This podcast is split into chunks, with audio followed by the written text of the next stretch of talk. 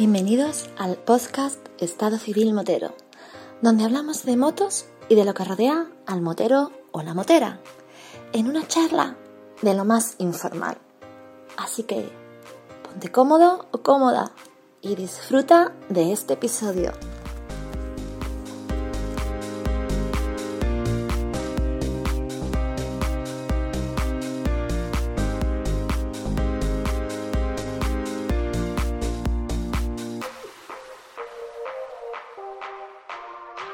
Hola María. Hola Vampi, ¿qué tal? Eso mismo te iba a preguntar a ti. ¿Qué tal? Buenas noches, ¿cómo andamos? Feliz cumpleaños. Gracias. Estoy con el móvil, llevo todo el día intentando mm, agradecer a todo el que me ha felicitado y no hay forma. Voy tirando y cuando estoy llegando se me vuelve al principio. Pero bueno, algún día lo conseguiré. Yo compadezco ese teléfono móvil que tienes tú con la aplicación de Facebook, porque conociendo tú a tanta gente como tú conoces, ese móvil tiene que estar hirviendo. Un poquito, solo un poquito. Oye, ¿y, y Meme Condrés está por ahí? Sí, sí, aquí está, señor Parteviela. ¿Para qué me preguntan por usted? No, bueno, yo era por comentarle, a- para, para darle envidia y decirle que hoy soy yo el que está en un trío.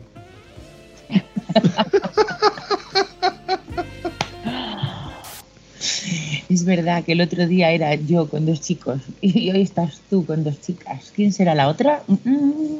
Eh, Pues eso es lo que yo te iba a preguntar. La siguiente pregunta es esa. María, ¿a quién me traes hoy como contertulio con el cual podamos hacer un episodio tan chulo como los que solemos hacer?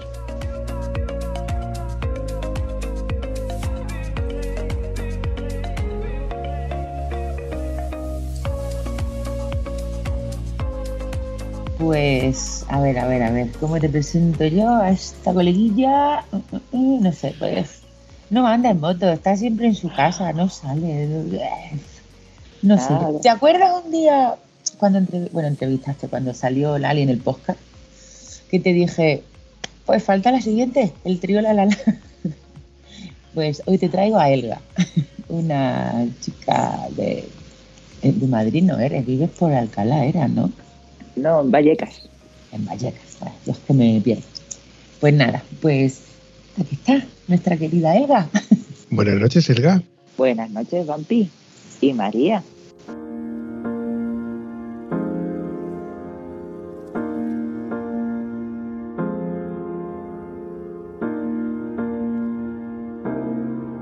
Como dijo ya que te vamos por partes. ¿Elga es tu nombre real o es un seudónimo? No, no, es mi nombre, es mi nombre. El El, ¿Elga VK? de Vallecas. Ah, pues, pues, fíjate tú, fíjate tú, incauto, inocente, gilipollas. También. Fíjate tú la ignorancia mía que yo al ver VK pensé que era mm, vikinga. Ah, mira, oye, pues visto así. También. Claro, al ver Elga VK, pues como Elga no es un nombre común en sí, pues me pareció que, que era un nick asociado a VK. Ya luego cuando eh, a través de Sky hemos estado viendo tu nombre, pues he deducido que no era así. Por eso era, era la pregunta esta.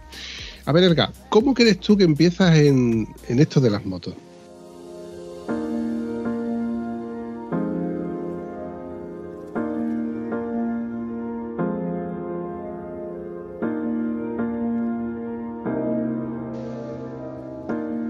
¿Cómo empiezo? Pues fue así un poco mm, sin organizar y sin prever y sin nada de nada. Intenté, empecé con, a sacarme el carnet a los 40, el carnet de moto, y fui tan, torpe, tan torpe que no lo conseguí hasta los 50. ¿Cómo? Yo es que era muy torpe con el carnet, entonces hubo un lapsus ahí de... Lo intenté como dos. La primera vez fueron como siete veces, una cosa así, cinco o seis veces que me presenté. Me quemé, lo dejé durante unos años y luego a los 50 volví otra vez a retomar el carnet y me presenté como otras cinco o seis veces. Cinco o seis veces. La primera la probaba la primera, el teórico, pero las prácticas de circuito, aquello era horrible. Y ya era el profesor que me decía, Elga, que tú puedes, venga, que lo consigues. Y yo, que no, que no quiero ya examinarme más. Y bueno, al final lo conseguí.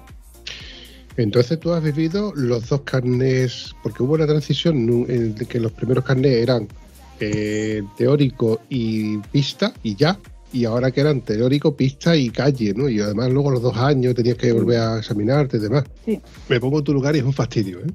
Sí, bastante. Y económico más todavía. Y además conocer gente por la autoescuela que ves cómo se sacan el carnet y que a ti, pero bueno, doy por hecho que no te has rendido, que eres constante y que al final te has sacado tu carnet. Sí, sí, al final lo conseguí.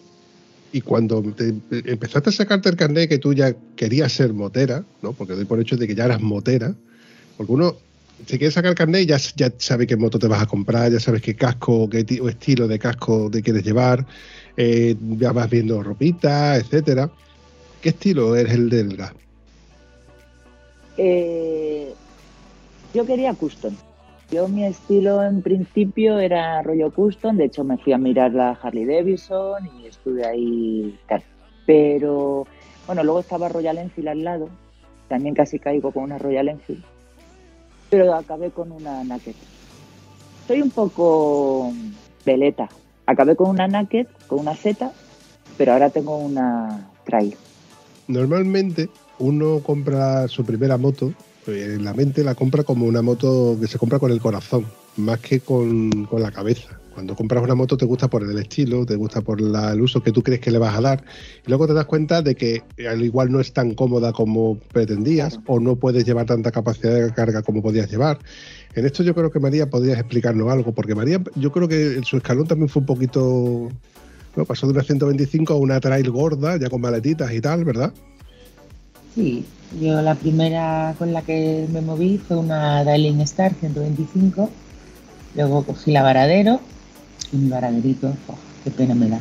Y de ahí ya, bueno, pasé a la Trio y ahora pues tengo a mi gorda. Elga, cuando tú empiezas con esto de la moto, yo a ver, pienso de que te tienes que unir a gente, ¿no? Para no salir solo. ¿O era solamente para hacer los cuatro mandaditos y poco más? Mm, yo empecé con la moto y igual que tampoco sabía, bueno, quería la que quería una Harley, pero no tenía gente, no tenía grupo, no tenía nada. Y cuando cogí la Naked, yo empecé a salir, pero sola. No salía con gente. O sea, porque yo no, no me rodeo de, no me rodeaba por entonces de gente motera. Yo estaba con una persona, pero que tampoco pues acabó aquello y nada. Y y no, no, me saqué el carnet y tiré sola. ¿No le has preguntado a Elga qué moto tiene? A ver, eso va escalonado. Pero bueno, ya que tú has hecho la pregunta, ¿qué moto tienes, Elga? Pues tengo una F750 GS, de esas que dicen que regalan con el paquete de galletas casi, pero es del banco. En mi caso es del banco. Como uses la palabra regalar, le estás diciendo prácticamente a María que saque la cajita con la que le regaló. yo quiero a alguien que me regale eso.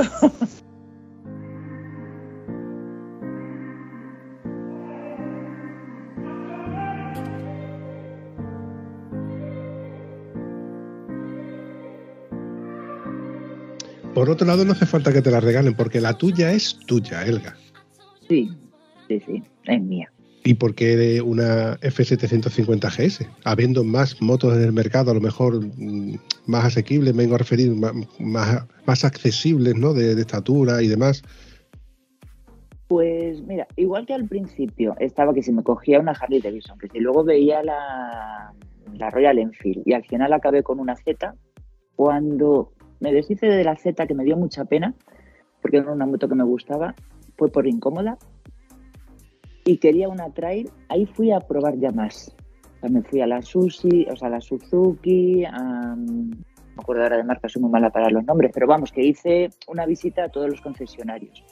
Pero la primera que probé fue la BMW, la 750. Y me fui a todos los demás concesionarios.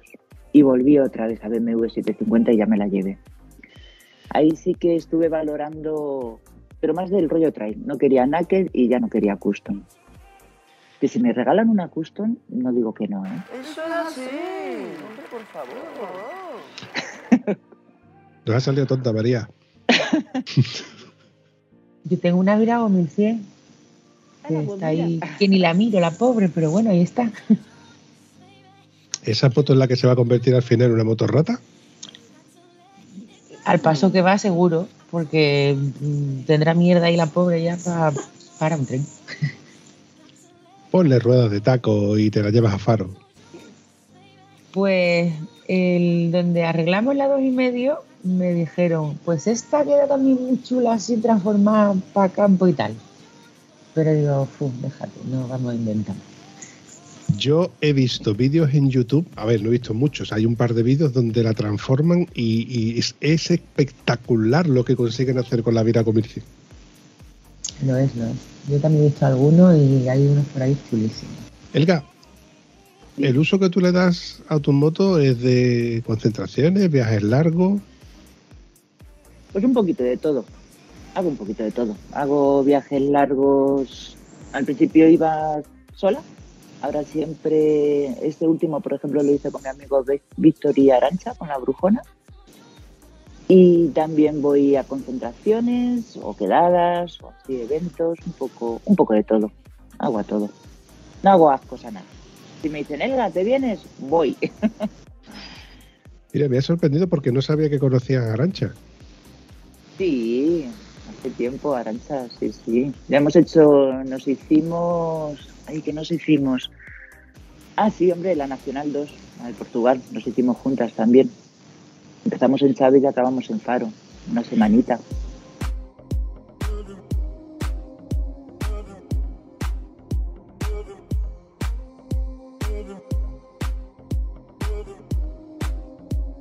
Oye, por curiosidad, ¿quién de las dos crees tú que tiene más aguante?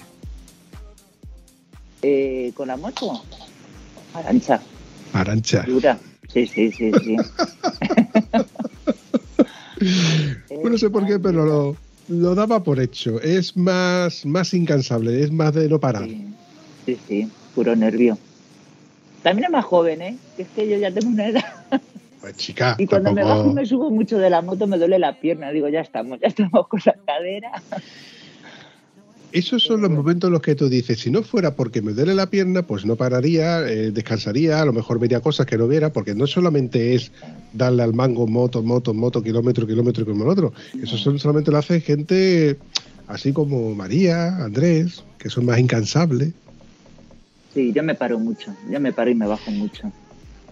Cuando voy sola, mucho más todavía. Cuando voy con gente me da un poco de cosa porque Iván ya acaba de decir, otra vez el gato para. Digo, es que mira qué vista, mira qué mirador, mira qué bar. Entonces no. Yo antes paraba porque me echaba el cigarrito. Ahora que he dejado de Ah. fumar, no sé. Lo mismo, me quedo sin gasolina por ahí cualquier día. Ostras, vamos. es verdad, no recordaba de que sigues sin fumar, ¿cómo lo llevas? Genial. ¿Cuánto llevas? ¿Cuánto llevo? ¿Un mes y medio? No sé, no me acuerdo. Ve, Te recuerdo que esto queda registrado, o sea, como que como vuelvas a fumar, te voy a recordar que dejaste de fumar y, y volviste a caer en la tentación. Eso está muy feo. Procuraré que no tengas que hacerlo. Yo me encargaré de que mi amigo Andrés te lo recuerde. Eh, ya no me dice nada.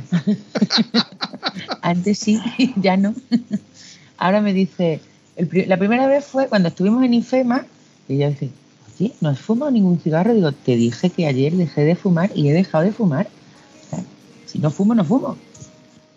Es lo de ahí. Tienes que aguantar y no fumar. Sí, sí. De verdad que hay veces que dice, "Fu- ¿me fumaba un cigarrito? Y digo, no, joder, que no fumo, no fumo, no fumo, no fumo. Y no fumo. Y pienso en otra cosa. Y nada, precisamente hablando antes de la brujona, eh, daba la casualidad de que yo estaba con ella en un grupo de WhatsApp y ni lo sabía. En el grupo de, un- bueno, uno de los grupos de WhatsApp de IMU. Y la conocí en persona el día que vino con Elga, que pasaron por aquí por Cáceres. ¿Te acuerdas, Elga? Ah, sí, es verdad. Es verdad, sí, sí, con Lali. Y estando en- donde quedamos siempre con todos los moteros, en la churrería de nuestra amiga Andrés, que es la churrería San Blas, pues ella fue la que se dio cuenta y dice, hostia, pues si tú y yo estamos en un grupo. Y, hola, es verdad. Y ahí fue cuando ya nos pusimos cara, sin saberlo, ¿sabes? ¿No? Si al final me estoy rodeando de mujeres que son moteras y al final me, me estoy dando cuenta de que os conocéis prácticamente todas.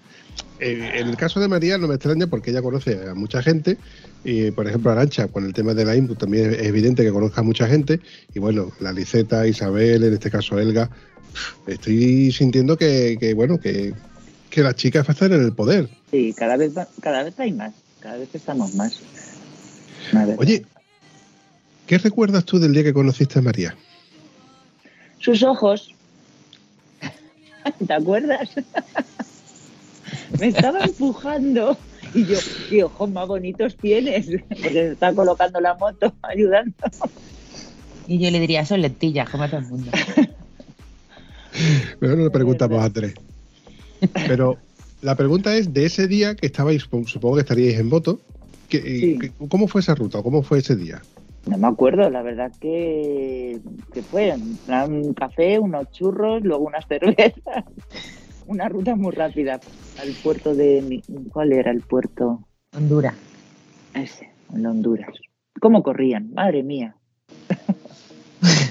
Nosotras que éramos amigas de Facebook hace no sé cuánto tiempo. Y fue por lo de la dulce Harley.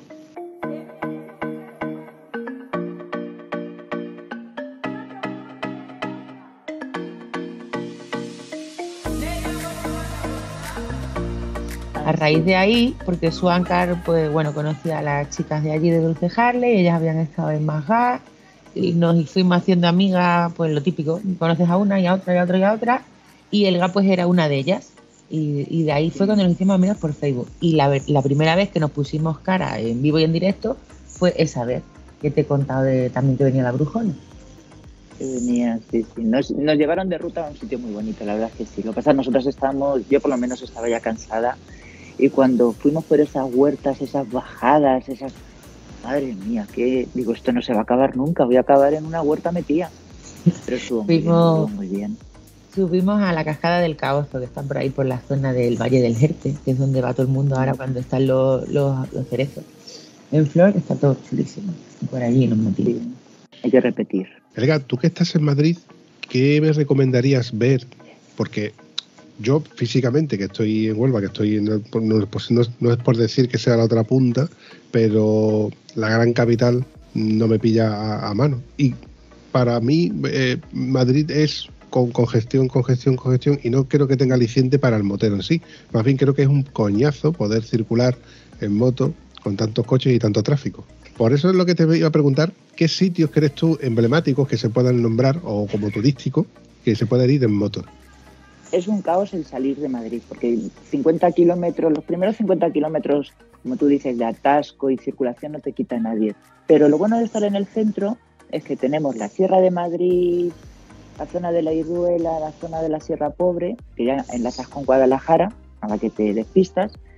Si te vas por la Sierra, la Sierra Oeste, creo, por Cadalso, eh, por ahí es una zona de curvas, es la zona de la gente que va más con las serres. Tienes muy buenas carreteras, unos paisajes preciosos, el Atasar. O sea, tienes sitios muy de la Cruz Verde, Cebreros, ya te lanzas a, a Ávila. Que es lo bueno, que estamos como muy... Y en invierno tienes la zona sur, la zona de la Vega, que llaman. Porque son carreteritas, son también de curvas, más no tan exageradas como la zona de la sierra, pero con mejor temperatura para poder rodar. Entonces, el inconveniente, sí, que 50 kilómetros primeros de atasco no te los quita nadie, pero luego puede- podemos tirar para muchos lados. Yo a veces, bueno, a veces no, el- la última ruta larga que hice con una Emotour nos fuimos a Cabañeros. Nos metimos 500 kilómetros entre ir y volver y, y demás. Pero bueno, también ahí en Huelva te vas a San José, ahí a Portugal, en un plis.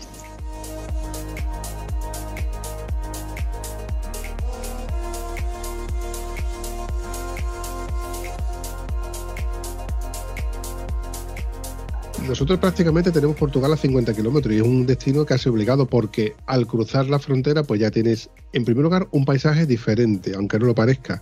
Eh, la- como las casas son con la, típica pintura blanca y azul, Mm. eh, el, entorno, ya luego el empedregable de las propias calles, es que es cruzar la frontera y evidentemente que estás Y cruzando un país, cambia todo.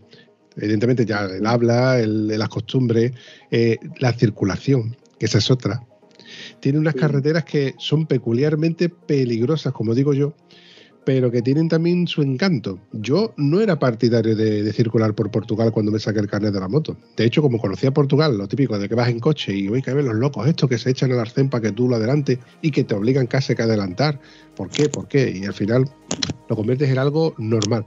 Pero es un destino no diría turístico, ¿no? Pero sí casi obligado el circular por la Nacional 2, conocer Portugal en sí. Y por otro lado, yo que soy, bueno, hago, hago el hago de la etiqueta de tieso, me gusta ir de acampada. Y como en España está tan perseguido el tema de la acampada, pues es otra aliciente más para obligarte o autoobligarte en ir a esos 4, 5, 6 sitios que conozco, eh, así a escondidas, ¿no? Y de llegar hacer eh, un poco de camping tal y cuando ya se hace de noche montar la tienda, pasar la noche y por la mañana temprano a desmontarla.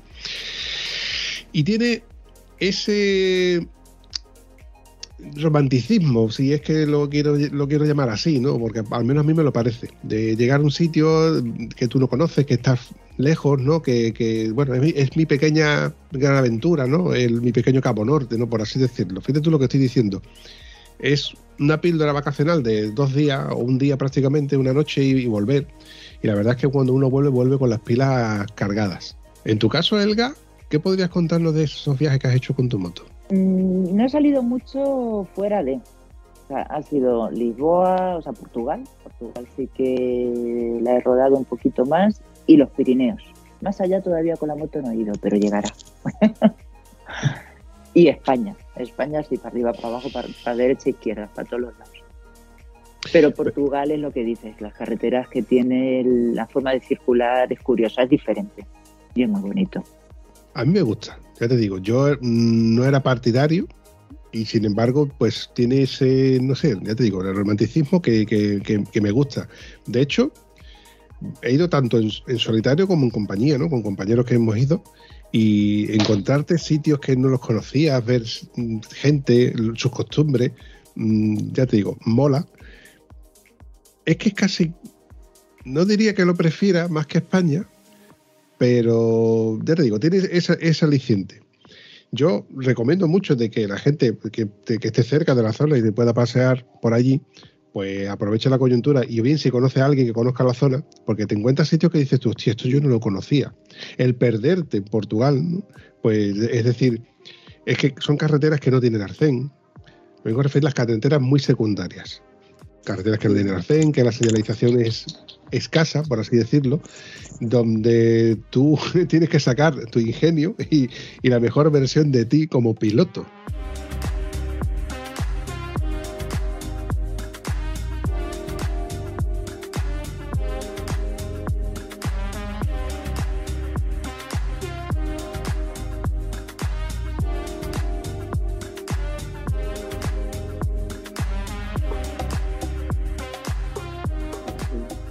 Mí, ahora que dices lo de la señalización, a mí me pasó de la primera vez que fui a Lisboa, que fui sola para Lisboa, allí a ver a un amigo, eh, de la carretera secundaria que era, estaban en obras y no habían pintado las rayas en ningún sentido, ni mediana, ni de arcén, ni de nada. Y voy yo ya sentido España y de repente veo que me bajan tres coches de frente. Digo, ¿me dejarán algún sitio para mí? Claro, luego me dijo el amigo, dice, claro, al no haber rayas pintadas, bueno, las, continuas no le suelen hacer mucho caso, pero como no había ninguna, pues uno se puso a adelantar al otro y al otro y yo que iba en el otro lado. Pero bueno, frené y ya uno adelantó y me dejaron un hueco a mí. Pero bueno, bien. y en esta última, con una curva, en un pueblecín, menos mal que como yo no soy de correr, yo hacía la curva a izquierdas y de repente me encuentro en la línea continua el coche de una tipa adelantando a otro. Quiebro, pum pum y salvada. Tienen una forma peculiar de conducir, sí. Eh, yo creo que lo hacen para que te mantengas en alerta, ¿no? Porque dices tú, ¿por dónde van a tirar esta gente? ¿Por dónde van a tirar esta gente? Ojo, mm, yo cuando escucho en el podcast de Viajo en Moto, por ejemplo, gente que, ¿no? en la India si de noche te ves dos luces, puede que sea una moto con otra moto, puede que sea una furgoneta o puede que sean dos bicicletas cargando un mueble. y cuando te crees tú que puedes cruzar por el medio, resulta que, que es un mueble. Vamos, que allí pues, te puedes imaginar Sí. cualquier cosa. Aún así, nosotros conducimos civilizadamente. Elga, ¿tú eres de conducir en solitario o prefieres ir en compañía? Mm, Me gustan las dos formas, pero me encanta el solitario. Me encanta en solitario. Separo mi rutita, voy por donde quiero, me paro las tropecientas mil veces que me da la gana y, y a mi aire. Pero bueno, también en grupos pues divertidos. Si cuadras con un buen grupín, por ejemplo, este último con Víctor y Arancha, pues la verdad es que ningún problema. Víctor se ponía más nervioso de, a ver dónde dormimos, a ver, tranquilo, Víctor, ya dormiremos donde tengamos que dormir. Pero siempre hay alguien que quiere tener el viaje más controlado, pero, pero nada, bien. ¿Y el número mágico de grupo? O sea, vengo a referir, ¿el número mágico de integrantes en el grupo? Cuatro, en mi caso cuatro. Bueno, En el mío tres. María, ¿tú cuántos? tres. Bueno, tres y tú, con- y contigo cuatro, ¿no? No, tampoco.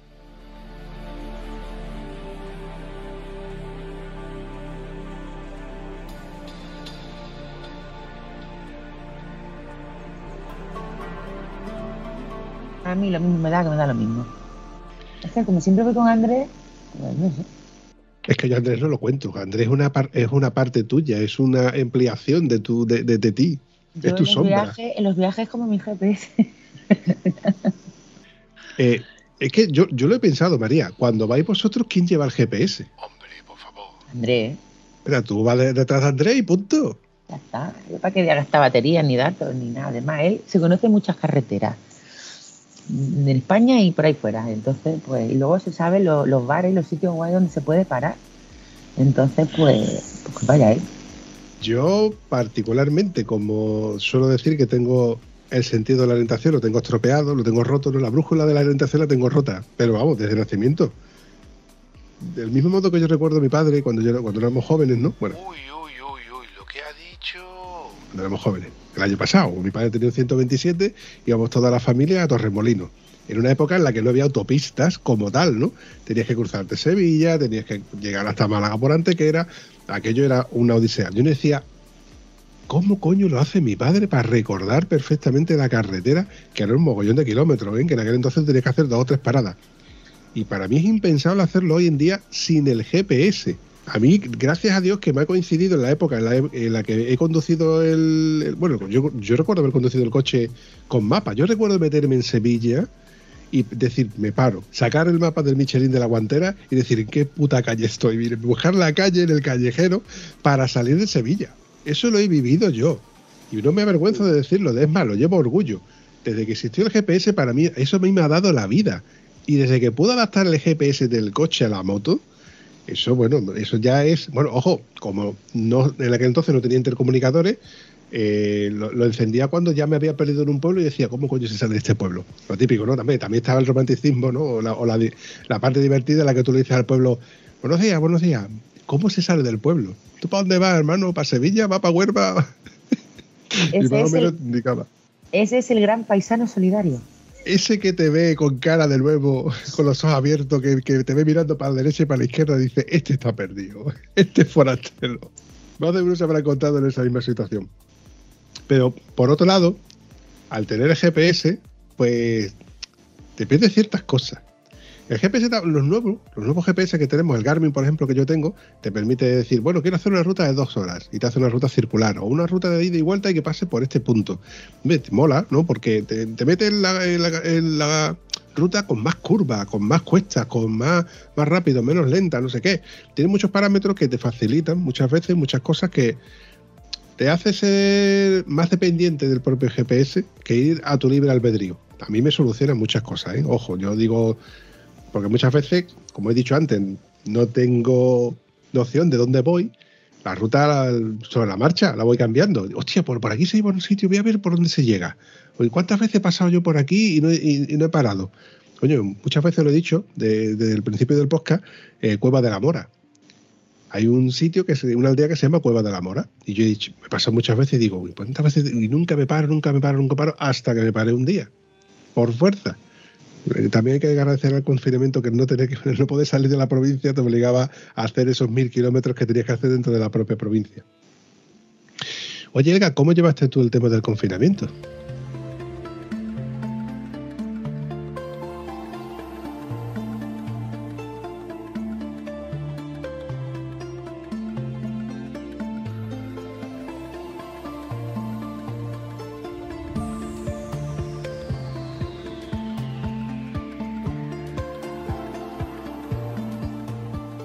Bien, porque como yo tengo perros, entonces salía. Mis perros eran los más paseados del barrio. Oye, por la ventana me decían, te alquilamos los perros, porque tengo dos. Y yo que no, que no. Y luego, con el tema con la moto, también bien. O sea, hombre, llega un momento que te aburres ya de. Porque Madrid es pequeñita, tampoco es muy grande. A veces pisabas un poquito Toledo, alguna rotonda, además yo le decía mm, en una, ruta con un amigo, digo, vamos a pasar a Toledo, pero no creo que pase nada porque luego ya nos volvemos a meter a, Madrid, porque yo soy muy de GPS, o sea, yo lo llevo todo controlado con el GPS. Tasca. Cuando estamos bajando de las curvas en la rotonda de la Guardia Civil, digo, me cago en la mar que nos han pillado. Pero como puse el intermitente para la derecha, veían que ya tirábamos para Madrid, no nos pararon ni, ni nada por el estilo.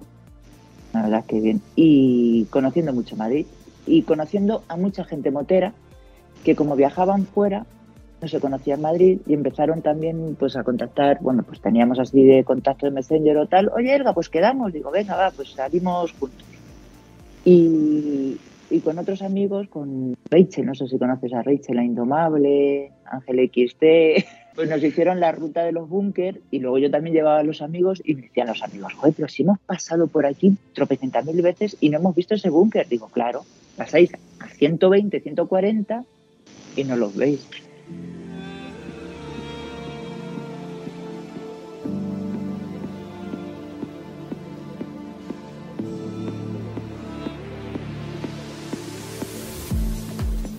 Rachel. Si Arancha es incansable, Rachel ya es ya la monda. Rachel es tremenda, sí, sí. Hace tiempo que no hablo con ella, hace bastante tiempo que no pone publicaciones. Tiene que estar hurgando algo. Y además en YouTube tampoco está publicando nada. O sea que creo que tiene que estar hurgando algo. La última vez que la vi, la vi con un 4x4 y Sí, me encanta el se, nos campo. es- se nos está yendo al lado oscuro. Mm, bueno, no, no, no ruedas. lo creo, ¿eh? no lo creo. A ella le gustan mucho la- las dos ruedas y yo creo que la volveremos a ver. Tengo que pegarle un telefonazo un día de esto a ver si, si consigo volverla a traer a algún episodio. De haberlo sabido que incluso tú la conocías, la podemos haber añadido. Claro. Pues yo sí. creo que creo que ya me queda poquita gente que, que conocer en España, ¿eh? Nos juntamos los mejores. Mm, Sí, mm, no me cabe la menor duda. Yo creo que te- me queda por tener a Wilbur, Julio Álamo, seguramente lo conocerás. Por sí, cierto, también, también. Y a, Willo- y a Wilbur también le conozco.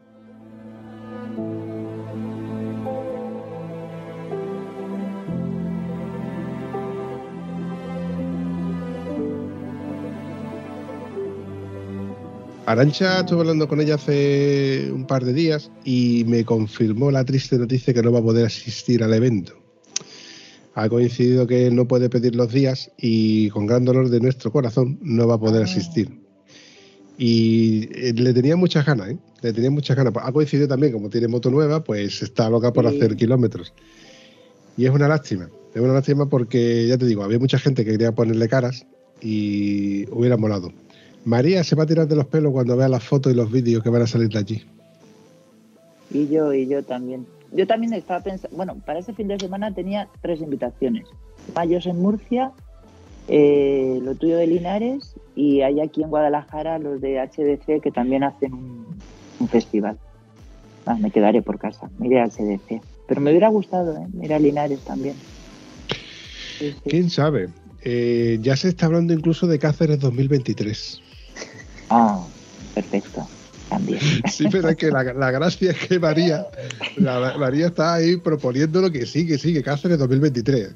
Bueno, pues tira, tirad, pero que coño, no sé.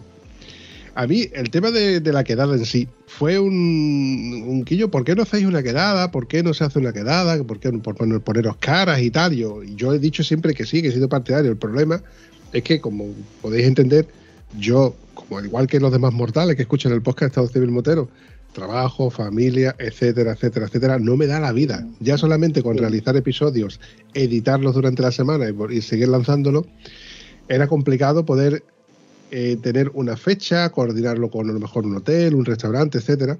Pero que uno de los oyentes, que además es muy mamón, porque no tiene otro nombre, fue uno de los integrantes de una de una que dijeron todos, no hay huevo, de comprarle una grabadora al Bumpy. Y entre un montón de tíos pusieron pasta para comprarme una grabadora para yo poder, poder seguir sacando episodios tan chulos como uno que ya está por ahí pendiente. Entonces este mismo, eh, que ya había organizado eventos, o sea, que conoce la dinámica de, de- de todo esto, pues me propuso, Bumpy, pues yo te puedo organizar un evento aquí en Linares.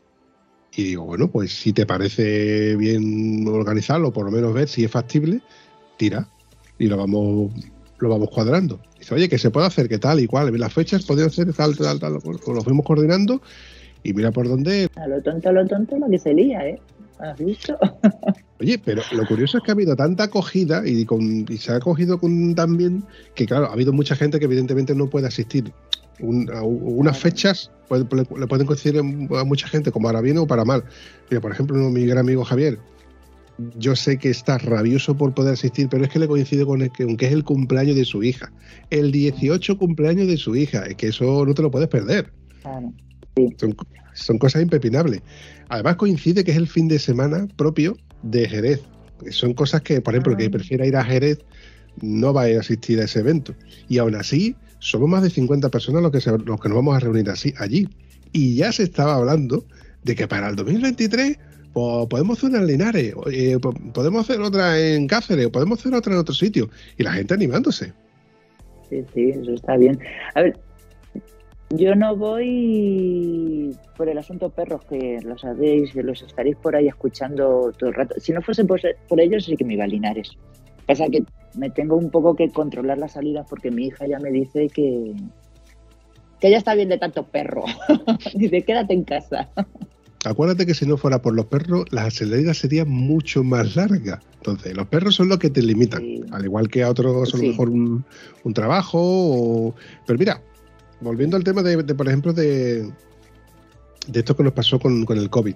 Gracias al COVID hemos conocido muchos más sitios que tenemos cerca, eh, una venta, una gasolinera, un merendero, etcétera, etcétera, que si no llega a ser por el COVID, como siempre hacemos tiradas largas, porque los moteros de larga distancia lo que queremos es gastar el día completo.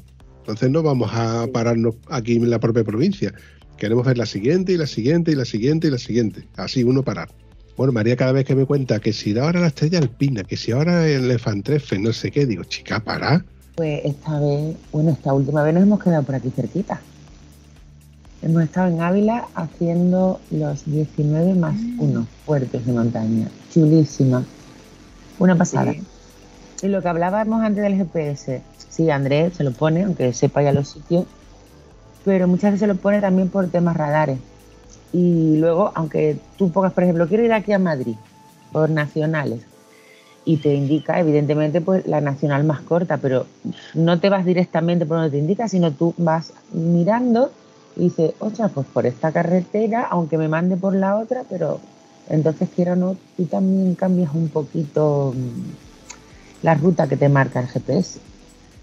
Y lo de lo de Ávila está chulísimo. Y por cierto, Vampi, estando allí, que no hemos terminado la ruta, me ha salido otra que ya tengo un sello que te va a encantar. Se llama la Ruta 36. Todo súper español. De hecho, te dan un, un con la banderita de España 36, los sitios para sellar y todos los bares franquistas que hay. ¿Franquistas? Sí. Hostia. Claro, yo sé que había uno en Despeñaperro que nunca lo encontré y como ahora ya no me quitaron Despeñaperro, a ver, no es que te lo quites, sigue ahí. Pero de las últimas veces que yo fui de Huelva a Madrid, claro, pasas por Córdoba y cuando ya he pasado Córdoba hace chorrocientos kilómetros digo, hostia, ¿y Despeñaperro dónde está? Y claro, habían cambiado las autovías y ya no se pillaba. Y luego pues habíamos estado en Ávila, una vez que pasamos lo vimos y nos quedamos con las ganas de entrar. Y esta última vez pues hemos entrado y ahí es donde nos hemos enterado lo de la ruta. Porque había allí un chaval con su custo y estaban hablando de la ruta y tal. Y cuando se va le digo, eso de la ruta 36, ¿qué es lo que es? No lo sabe. Entonces ya me dio ella, te pongo el sello placa. Digo, ya, pues ahora tendré que hacerla. Y luego en Córdoba, por la zona de Cerro Muriano, hay otro. Aquí cerquita tengo uno, que no es un bar, ese era el Museo de la Guardia Civil, que era ahí en Almendralejo. Y bueno, pues ya que estamos, bueno, pues la sellaremos. La cuestión es tener una excusa para salir. Claro, un motivo. Y lo de Ávila, la verdad, fue muy chulo. Lo que pasa es que te ponen 19 más 1 y nosotros al final creo que terminamos haciendo 23 o algo así. Porque hicimos los 19 más 1, luego fuimos a ver el mirador de Ángel Nieto, ya nos bajamos al bar de abajo, que es muy típico. ¿Cómo se llama? El mancho. A la Cruz Verde. Ah, la Tengo aquí cruz al parte chi- chivándome. Y bueno, y al final nos salieron veintitantos puertos en vez de 19 más uno. Pero bueno, y muy bien. Y luego uno de los chicos que lo organiza eh, se llama Gus. El chaval genial, tío. Oye, ¿dónde estáis? Habéis llegado mm, súper mm, amable y todo muy bien, muy bien. Os lo recomiendo.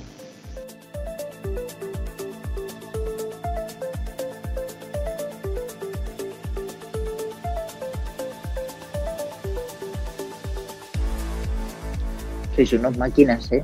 Así vamos. Hombre, lo bueno también que tienes es que tú llevas el GPS de, de Andrés. Entonces yo creo que eso también te va ayudando, porque yo, yo lo noto, pero yo normalmente soy la que va en cabeza. Entonces eso me crea a mí mucha tensión y me cansa. Y cuando voy la segunda o la tercera, que me gusta llevar la ruta, pero yo les dejo que tiren, que tiren, pues mucho más a gusto. Digo, mira, por ahí van, ahora llego. Pero cuando vas en cabeza es una tensión. Estoy totalmente de acuerdo, Elga. Eso de. Yo soy de los que van los últimos. Y me da igual el ritmo que lleven, que ya me, la- ya me las aviaré yo. Claro. Es más, al ser el último, no tengo que preocuparme de si me está pisando el que viene detrás. Que cuando vas de los primeros o vas de los penúltimos, si llevas a alguien atrás que te está empujando, me siento un poco estresado. Sí. Ya prácticamente lo llevo, bueno, que me da igual, ¿no? Que si es más, le digo al que sea, yo adelántame que no voy a gusto y me, me adelanta.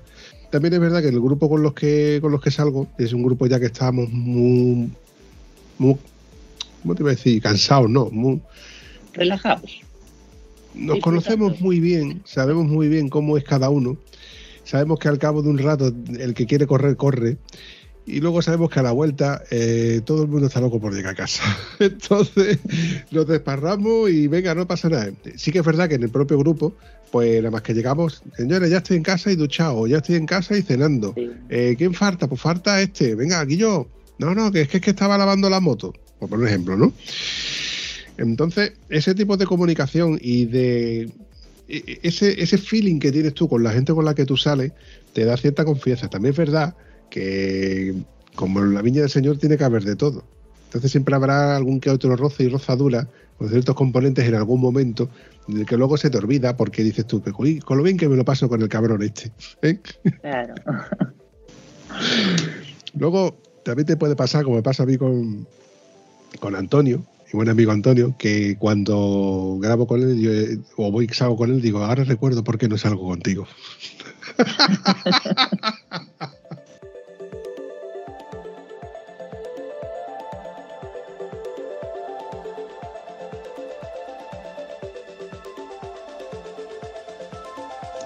Ahora le dice Antonio y luego cuando habla el cansino este lo pone a cargo. Hombre, por favor, el cansino. Calla, que me ha llamado hoy por teléfono para decirme, vampiro, que estoy en casa, que estoy fácil, fácil. Además, tengo que contarte la ruta que he hecho hoy, que por cierto no he visto a María, no sé dónde se ha metido. Y le digo, hombre, Antonio, ¿tú te crees que yo voy a estar en mi casa esperándote a que tú me digas que me vas a contar cómo te ha ido en el desafío? Yo ya he quedado con dos señoritas. Hombre, por favor. Una rubia y una morena. Nosotros al final no hemos bajado no hemos bajado el desafío porque aquí empezó a llover el jueves por la noche y era todo el viernes lloviendo sin parar, pero es que era asqueroso. Y encima, a ver, tú dices, me voy de viaje y me llueve, bueno, pues me llueve, me da igual, sigues tu ruta y punto. Pero sales de casa lloviendo, vas a un sitio que está lloviendo, que al otro día va a seguir lloviendo. Y, y-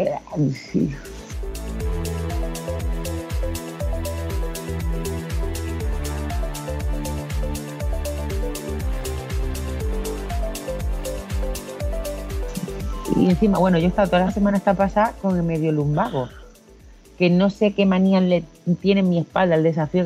de seis que he hecho, cinco está con lumbago. Y digo, mira, pues lloviendo, que estaba ahí, bueno, la semana entera en faja. Y digo, pues salir lloviendo, para llegar mojada, para estar todo el día y hoy que tengo la espalda medio decente, pues mira, sintiéndolo mucho, nos quedamos aquí y ya está. Has hecho muy, muy bien. Y eso solamente lo hace la experiencia. Porque una persona que sea inconsciente, como hace poco he descubierto, eh, hay gente que dice, no, yo duermo cuatro horas y puedo salir en moto. Yo, particularmente, yo soy de los que o he descansado o no salgo. Porque mm, el estar cansado o el tener un, dolor de, de espalda considerable, no solamente te merma una salida, es que luego tiene a la vuelta, como te pille bien pillado, te fastidia. Y ese, ese sueñecito que te entra después de comer, etcétera, etcétera, eh, eso los que ya tenemos cierta experiencia sabemos lo que es, y es una putada. Entonces, el saber valorar tu estado, eso es súper importante. Pues sí, a mí me pilló pues, estrenando la Triumph cuando subimos a, la Estrella Alpina. Que el viernes llegamos a Bardonecha y el sábado por la mañana fue levantarme y al rato me hizo la espalda ploc, además que se escucha ploc. Y la pierna izquierda no la sentía, lo que yo no sé cómo conseguí subirme a la moto, subir allá arriba, estar todo el día allá arriba y toda la noche y al día siguiente volvernos y llegar. Bueno, yo llegué a Huelva. No sé cómo lo hice, eso sí. Allí me tomé chorrocientas pastillas, todo lo que me iban dando me lo tragaba y pues, me corregiría un colocón de antiinflamatorio, yo qué sé, y así llegué. Oye, María, hace pocos días, eh, por fin conocí, o desvirtualicé, mejor dicho, a Tony Tordacaminos. Y claro, me enseñó su moto, preciosa por cierto, eh, con 400 y pico mil kilómetros. Y tenías que haber visto la cara de Antonio, que estaba presente, porque coincidimos para que tomarnos un café y demás, cuando vio que su moto, que tenía más de 400 mil kilómetros, era aproximadamente de la misma época que la suya. ¡Zas en toda la boca! Tenías que haber visto la cara. Oye, pero tu moto es del 2010, sí, por la mía también. Hostia, pues al final, Antonio, tú no vas a tener tantos kilómetros como parece. Que el Tony te está ganando.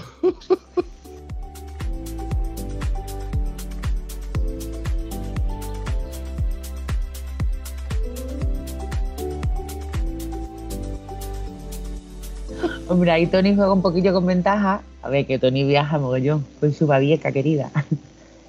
Pero claro, imagínate, ya solo en un desafío, que yo sé que en este desafío han estado los dos, claro, Antonio viene de Almonte, de Almonte a donde era el hotel del Portil, en el Rompido, que hay no sé cuántos kilómetros, pero es que Tony tiene que venir de Barcelona. Entonces, quiera o no, ahí ya trae unos kilómetros más, ¿no? Sí, sí, sí, sí. Él dice, voy a ir al desafío, pero antes voy a ir de camino a Huelva y voy a hacer una ruta aquí, yo que una pedazo de ruta que me ha enseñado, además que está en su Facebook, que la podéis ver, y una rutaza. O sea, que no tira por autopista, no, no, no, no, él tira por donde haya más curvas. Además es de este tipo de personas, yo los admiro, que coge el mapa y dice por aquí, por aquí, por aquí, por esta curva, entonces puedo enlazar esta carretera con esta para coger esta otra carretera que yo he visto o en su día vi. Oye, yo, yo estoy seguro de que todos o- es- es- os vais a solidarizar conmigo, porque tener a un compañero de ruta de estos que son auténticos mapman, que te leen una ruta, que saben cuándo cogiste este- esta carretera, que saben cómo esta carretera enlaza con la otra, con la otra, tíos, que son auténticos GPS. Eso me pasa a mí con Andrés. Nosotros, no sé cuánto hace, salimos, tenía yo la tribu y vamos por no sé qué sitio y de eso que te dices, de esta carretera a esta otra podemos coger por aquí. Pues resulta que empezamos a buscar la carretera y la carretera ya no existía. la habían metido las cuchillas, la habían quitado todo y era entre pista y tal. ¿Y qué hacemos? Pues ya que estamos, tira para adelante. Y hace poco eh, bueno, en la ruta del silencio también nos pasó algo por el estilo. Encima de noche había una carretera en obra, todo cortado, nos tuvimos que volver, cogimos otra que era un desastre y no hace mucho también. Oye, que me mandan por aquí. Bueno, pues tiramos por ahí.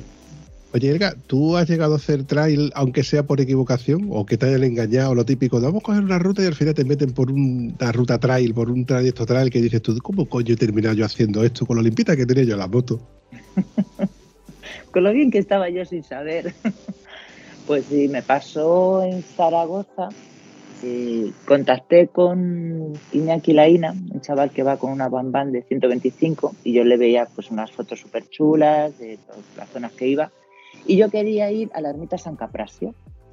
La ermita San Caprasio está por Cubierre, Alcubierre, bueno, es que siempre me confundo con ese, la zona de Monegros, creo que es la zona de Monegros. Y entonces la- para ir a la ermita San Caprasio es la zona también esta de las trincheras, de la guerra civil, eh, el pueblo, ¿cómo se llama el pueblo este bombardeado? Ay, bueno, hice las visitas, yo sabía el camino que tenía que coger, que era de tierra, era de pista, era bien, pero contacté con él y me dijo, fuimos la primera parte, era sencilla, y en la segunda, para ir a la ermita de, de San Caprasio, me dice, tenemos dos caminos, uno facilito y otro menos fácil, pero que lo puedes hacer. Ahí justamente en el cruce veo el caminito así que va subiendo, digo, venga, va, de perdidos al río, vamos por el caminito. Bueno, el caminito. Me cachis con el caminito. Había llovido, había unas roderas, tenía el camino unas traveseras así de hierro que yo con la moto iba dando. Llevo una GoPro 7, que mira que eso es antimovimiento y tiene un estabilizador, y cómo botaba la moto. Yo voy a pegar un llantazo, la moto nueva, cargadita, yo sin idea de tierra. Eh, claro, él con la bambán subía, bajaba, bajaba, subía. Yo todo el rato en primera, segunda, sentada, porque yo no me ponía de pie. Ya cuando llegamos arriba, por encima le di al botón de grabar y tengo grabado todo el trayecto, porque ya no era capaz de darle al botón para apagar. Y ya cuando llegamos a una parte llana, me dice, eh, frena, frena. Yo de los nervios, pero bien contenta. Me dice, bueno, nada, no te preocupes, ya tranquila. Dices, ya esto es muy fácil, la ermita está allí. La ermita estaba a tomar por saco.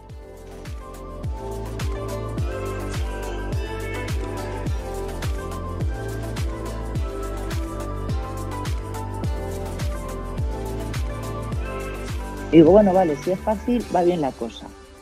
Porque, claro, para atrás yo no iba a volver. Bajar ni de coña, iba a bajar. El chico me pidió disculpas, me dice, joder, perdona, dice, hace una semana estaba muy bien el camino, pero claro, como ha llovido, es unas roderas, no te podías imaginar. Yo no sabía por dónde cogerlas o no cogerlas. Bueno, pues seguimos el trayecto y dice, no, pero ya es sencillo. Mojón, coño. Hombre, con propiedad. Ya es sencillo. Venía lo más grande. Hasta el chaval se asustó, pero bueno, pegué una patada, la moto al final no se cayó, pegué bandazos para un lado para otro, casi me despeño, pero no me despeñé, o sea, todo se quedó en un susto, en una diversión, y llegamos a la ermita. El sitio es espectacular, no sé si lo conoces. A ver, si tú eres de tierra, frialero, o para ti es fácil. Yo no tenía ni idea para llegar. Y es un sitio que me gustaría repetir, pero creo que iré por el camino fácil. Por el camino fácil me caí dos veces luego, ¿eh? Por el difícil no me caí ninguna y luego por el fácil también ya iba muy cansada. Se me escurrió y se me fue la moto para un lado y la moto para otro. La estrené ahí a los dos meses de comprarla. Y luego no sé si me he metido en algún más. O sea, el caso es que a mí me gusta la tierra, pero siempre que me meto en tierra me pasa algo. No tengo una caída peligrosa. La última, aquí en Madrid, que no se permite hacer tierra, pero tenemos la excusa de ir a ver una ermita, que además es un sentido único. Entonces, es- haces la pequeña pista, ves la ermita y bajas por. Bueno, bueno, pilla otra rodera. También yo las roderas no, no puedo con ellas, no puedo con ellas, las pillo mal. No sé cogerlas, tampoco. Y lo mismo, para haberme partido la pierna, pero no pasó nada. Pero llegué con un ataque de los nervios. Entonces, estando con unos amigos que habían hecho ruta de iban a hacer ruta de tierra, yo les dije, hacedme ruta alternativa. Yo necesito asfalto, aunque tenga solamente un 10% de asfalto, yo prefiero asfalto. Me gusta la tierra, pero yo lo veo y digo, hay mucha piedra, hay mucho pedrolo.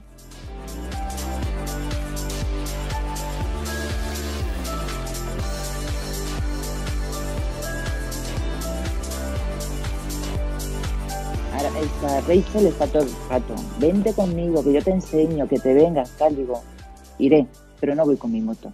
Sea, yo lo que no quiero es con la mía, que son 220 kilos, y, y lo paso mal. O sea, no. Donde tiene que ser algo divertido, yo es una angustia y. Te voy a dar la razón y te la voy a quitar, Elga. Con la moto con la que tienes que hacer eso es precisamente con la tuya. Como diría mi buen amigo Pablo Escribillé, a poquitos. Se empieza por pistas totalmente planas, donde tú podías dar perfectamente la vuelta con la moto, y donde tú notas el feeling de cómo está esa pista. Si es de gravilla, si es de tierra suelta, porque donde se complica la cosa es donde se realmente se ven los 200 y pico de kilos de la moto. En el barro, Sí. donde la moto pierde totalmente la dirección, incluso la tracción. En arena, cuando nosotros hablamos de arena de playa, que en esto María me tiene que dar la razón que ella por Mazagón ha pisado mucha arena de playa, ¿verdad, bonita? Sí, poquito.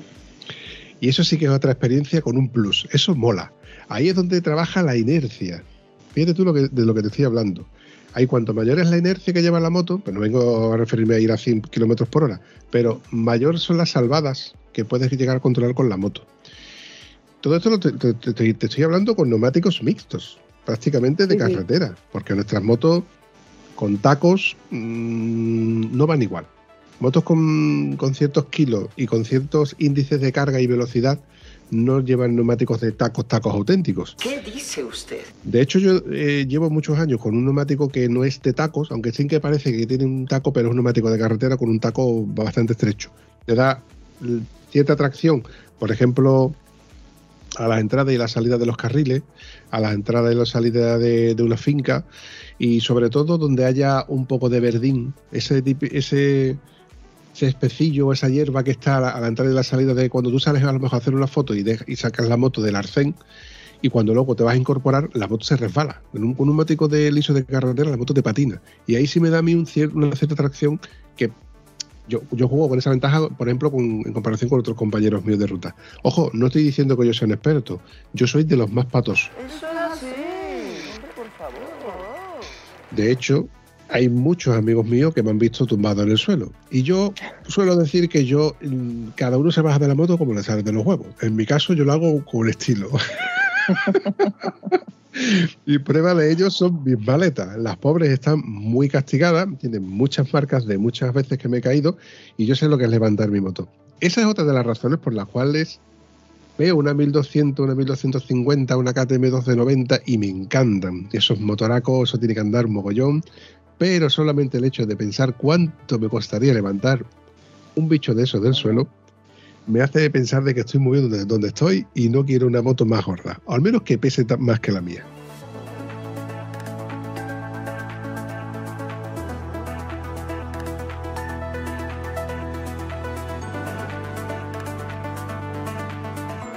Por eso el fin de que viene, que tengo yo el curso de iniciación a Horroa, no me voy a llevar la gorda, me voy a llevar el bicho verde. o sea, la Yamaha especial de y medio. Ahí te doy la razón, Elga, en el que una moto más ágil, evidentemente, eh, te, te permite hacer muchas más cosas. Te permite ciertas libertades que con la grande, con la gorda, no podrías hacer. Pero el problema está cuando luego te metes con una grande y te encuentras con que eh, la capacidad de, manejo de esa moto que tú tienes ahora mismo te duele. Evidentemente también te duele lo que te ha costado. Eso, lo- lo- eso es innegable. A mi rubia, que es como yo le denomino la mía, no me duele tanto porque ya tiene mucho pasado y yo ya sé cuáles son sus límites.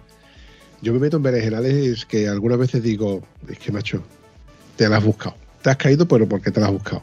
He tenido mucha suerte y toco madera por ello, porque todas las caídas que he tenido han sido de parado, de llegar a un bordillo, subir un bordillo ¡pum! y se me cae, a lo mejor se me cae de lado y tal.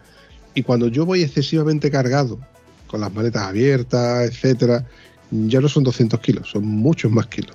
Si consigo levantar a la primera, yo mm, hasta leva- levanto los, los brazos como diciendo, lo he conseguido, porque como no lo levante a la primera, esos kilos se multiplican con el cansancio de intentar levantarla.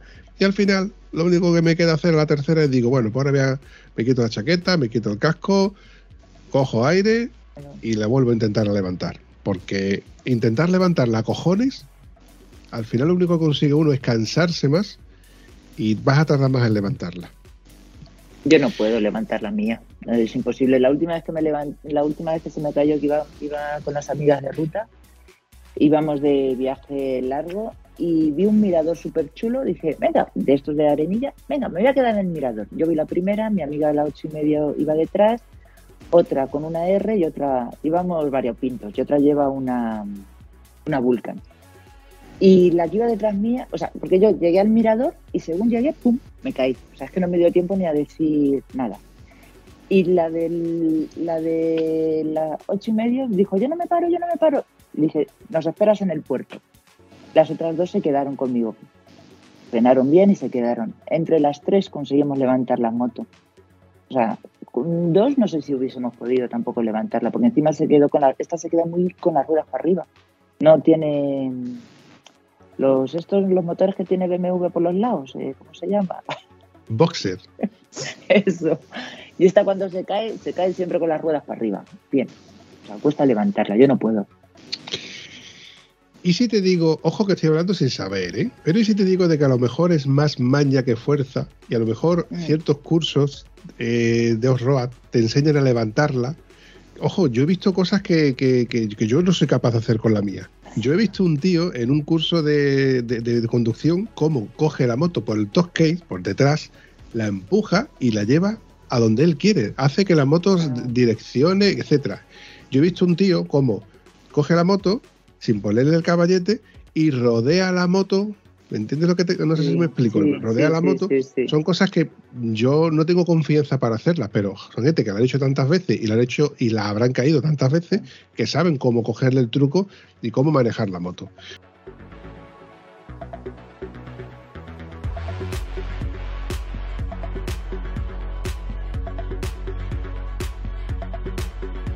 Lo que pasa es que nos hemos habituado a usarla en el día a día, o al menos cada vez que la usamos para ciertas cosas, que luego no somos capaces de pensar que podemos hacer otras tantas. Es, es por eso que yo estoy muy a favor de los cursos de conducción, se aprende mucho, se pierden muchos miedos. Eh, bueno, bueno, el ejemplo está María, que, que dice que ahora es se cree super Dios o algo así, ¿no? ¿Era María? ¿Cómo era? Sí, claro. ya ves. Ya puedo cometer atracos y tal, que los guardias civiles de tráfico no me pillan. Ya, ya los gano y todo.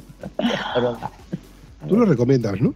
Sí, yo lo recomiendo Sí. porque ganas mucha seguridad y pierdes mucho miedo, lo que tú dices. Y luego aprendes a usar tu moto en ciertos, ciertas cosas, ¿no? Yo, por ejemplo, la primera vez que hice el curso era incapaz de frenar. O sea, da igual el freno, adelante, atrás, los dos.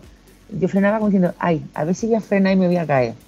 Y sin embargo, esta vez que he hecho el curso, mmm, pegaba el frenazo y la moto había veces que se clavaba y veces que no, que no me salía bien, pero bueno, le pegaba el frenazo. Entonces, pues, oye, mm, aprendes también a usar o a mm, conocer a tu moto en ciertas cosas que te puedan en ocurrir. momentos.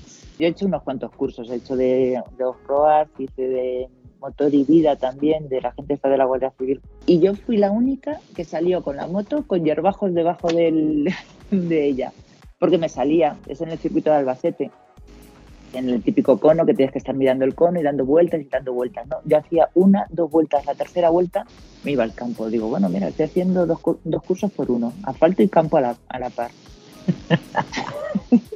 Sí, pero una pregunta, ¿quién va a la isla de Man? ¿Tú vas a la isla de Man?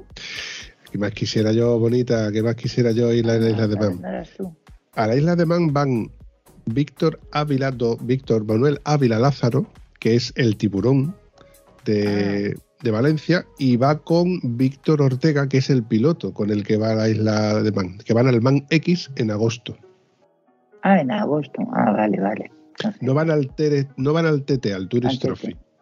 Al Tourist Vale. Trophy, aunque Víctor Ortega sí ha estado en el Tourist Trophy, pero ahora van al, al Man X. El Man X es la antesala, ellos dicen que es la antesala, es una versión menos radical de todo el Tourist Trophy.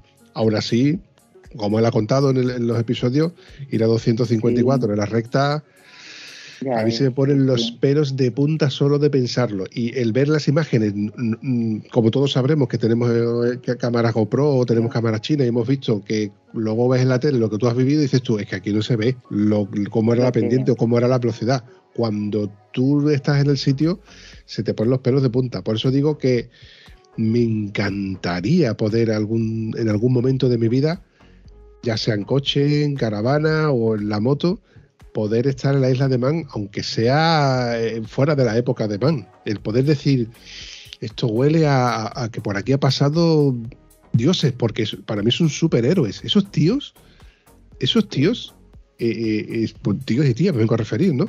Esa gente están hechos de otra pasta.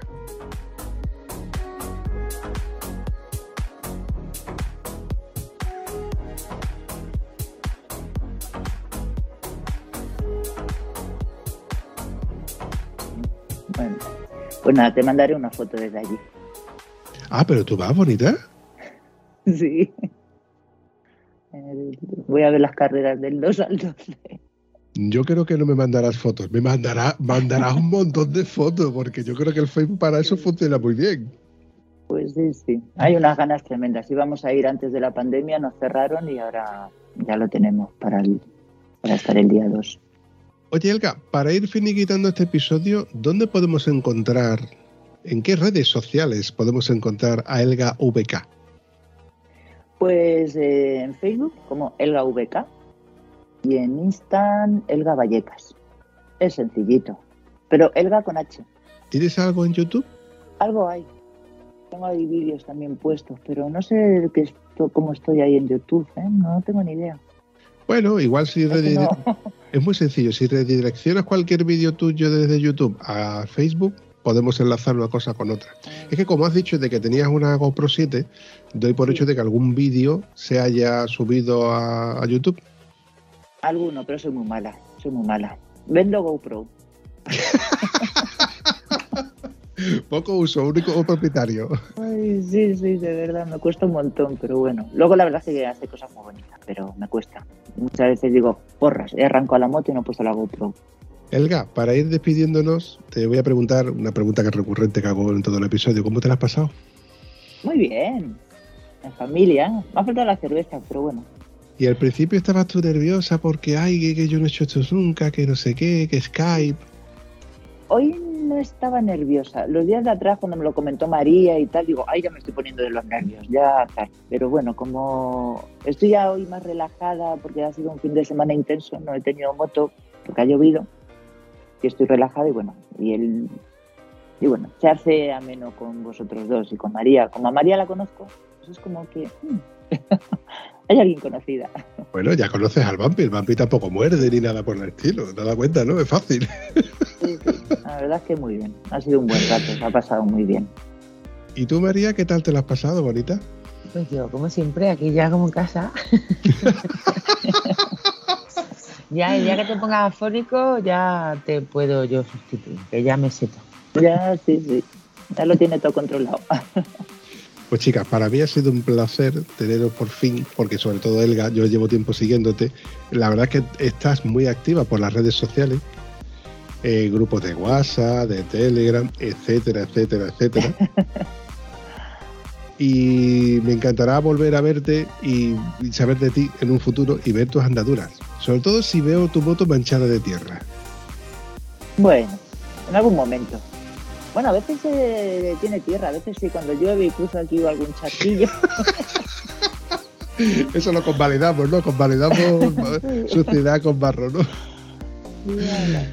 Lo dicho, chicas, para mí ha sido un placer y nos vemos la siguiente. Igualmente, muchas gracias. Lo he pasado muy bien. Adiós. Si te ha gustado este episodio, puedes comentarlo en cualquiera de nuestras redes sociales. Es gratis y nos ayudas a seguir creando contenido. Y si además nos ayudas a compartirlo, nos haría mucha ilusión. Bueno, a Vampi sobre todo, que es quien se le ocurra. Espero que os haya gustado tanto como nosotros. Hasta el próximo episodio.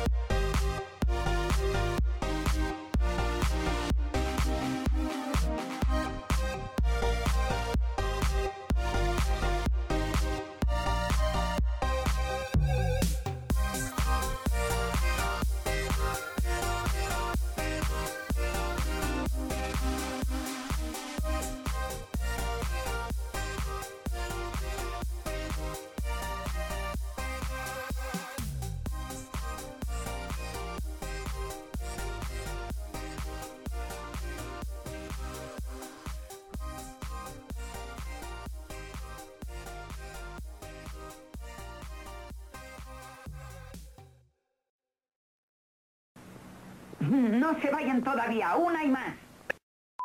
Y ahora se supone que ya no estoy grabando, y ahora se supone que Irati puede decirme que soy mamón y esas cosas. ¿no? Irati no me va a decir esas cosas. Irati, futura motera tenemos o qué? ¿Te animas con la moto? Sí. Pero ¿sigue- ¿sigues queriendo ser copiloto o te gustaría tener más adelante tu propia moto? La mía. Pero un Vespino, una 125, una Custom, ¿cómo te gustaría que fuera? Uh, está mamá Ella, delante. ella por ahora le gusta el bicho verde. No, no, a ver, María, le estoy preguntando a Irati. Sí, sí, no te va a decir, te lo digo yo. Además, le estoy preguntando a Irati. O al final voy a tener que grabar solamente con Irati para que ella me cuente las cosas sin que esté la madre delante. Dice lo que no se ha enterado, ¿cuál quiere? De carretera. ¿Tú quieres una moto de carretera RR o podría ser una Naked? Una R. Una R. mm. Tú sabes que eso al final, bueno, si te pilla jovencita como tú eres, mola. Oye, Irati, te recomiendo que le eches un vistazo en el Facebook y en YouTube a una pareja, matrimonio que se llaman Atolón y Atolondrina. Estos dos chicos están convalidados, no tienen carné, aunque él creo que se está sacando el carné, y tienen los dos dos motos de 125. Él tiene una CB 125, una Naked, y ella tiene una Ninja. Ella tiene una Kawasaki Ninja de 125 y lo flipan. Tú ves ves los vídeos de ellos y es que lo viven. Miedo me da cuando ellos dos se saquen el carnet. Y otro, que, que estos van a venir a Linares, que hay un episodio por ahí de Sara y Buba, son de los primeros, creo que de la segunda temporada, creo que es de la segunda temporada. Ellos dos salían en la moto de él, del señor Buba, que tiene una Kawasaki 650 bastante antigua, que hace de vez en cuando trail con ella, le gusta también el- hacer trail con ella, pero claro, tenían una 125 para ir al trabajo, entonces ella salía con la 125 y él con la 650, y esta es muy cañera, pero muy cañera, con la 125 que, que le, que le pisaba al novio, le decía, escúchame, que le des que, que yo en las rectas no, pero en las curvas te cojo. Coño, se saca el carnet y se ha comprado creo que una Benelli 400, una Benelli 300, no sé qué moto se ha comprado. Coño, ha hecho, ha hecho hasta un curso. Y el novio, mira, son, son la noche y el día. Él es tranquilo, pausado, como te estoy hablando. Y ella es puro nervio. Ella es puro nervio. Pues te puedes imaginar los dos. En el episodio ya estaban los dos mm, que, que se lo notaba un montón. Ahora, él es muy coherente y ella es muy eh, eh, ella es una explosión ella es que es muy activa pues ella también ha pasado por ese de, de- de ser motero de sentir que quiero ser motero que me gustan las motos y al final sacarse carne y comprarse una moto de carretera coño se vienen de Valladolid a Linares este fin de semana Voy a perder Linares. que me estás tentando. Eh, no te quiero tentar y esta parte aunque no sale y tú Irache cómo te la has pasado bonita Irati, Irati no te inventes la H. Vale, lo siento. No sé por qué, pe- pero si no me acordaba ni siquiera del nombre. Irati, ¿tú cómo te la has pasado, bonita? ¿Tú has escuchado algo, Elga? Yo es que no la Para que escucho. te cambie el casco, para que se Habla tan flo- es que habla tan flojito. Qué bien. Ahora que por fin has estado en vivo y en directo en un episodio sin editar del podcast de Estado Civil Motero, ¿qué te ha parecido? Chulo. Qué difícil me lo estás poniendo. Yo que te iba a proponer que en un futuro me, me me- me hablases de tu madre conduciendo y cosas así. ¿No? ¿No te convence? No. Pero si ella quiere salir, dice, ¿yo qué digo? Bueno, igual, yo me encargo de eso. Lo que pasa es que Ella ya tiene cosillas que Ha hecho su primera ruta de copiloto. tiempo al tiempo, tiempo al tiempo. Ya le daré yo más, más tiempo. lleva el club de fan de Roberto García. Y de. ¿quién es? de Dani y de David, que siempre me lío. ¿Cómo que no? Yo he visto a un tío coger la moto, eh, no, no en, no en la fa- o sea, perdón, a ver, rebobino, corta esta parte, Vampi. Exactamente. Y otros. Sí. A ver. Tic tac, tic tac, tic tac. Cri, cri, cri. El cría, el cría, el cría. Oye, Claro, eso los es verdad. yo- Es perdón, te lo Que se me olvida levantar la mano. No, no te preocupes, no te preocupes, porque yo me tenía que haber fijado que, que ibas a hablar. María, ¿a que el auricular que tiene el micrófono es el que tiene mi queridísima fan? Sí, lo tengo aquí. Pues póntelo tú el otro, que así está más cerca de ti. Cámbiaselo a... Aquí, ya está. No me acuerdo nunca el nombre de la niña. Irati. La Irati. de Irati en Navarra, acuérdate. Yo qué sé, chocho, yo qué sé. Si yo hablo tan, poca- tan, tan- poquísimas veces que hablo con Irati, de hecho yo creo que no hablo nunca. He señalado el polo y, y poco más. Bueno,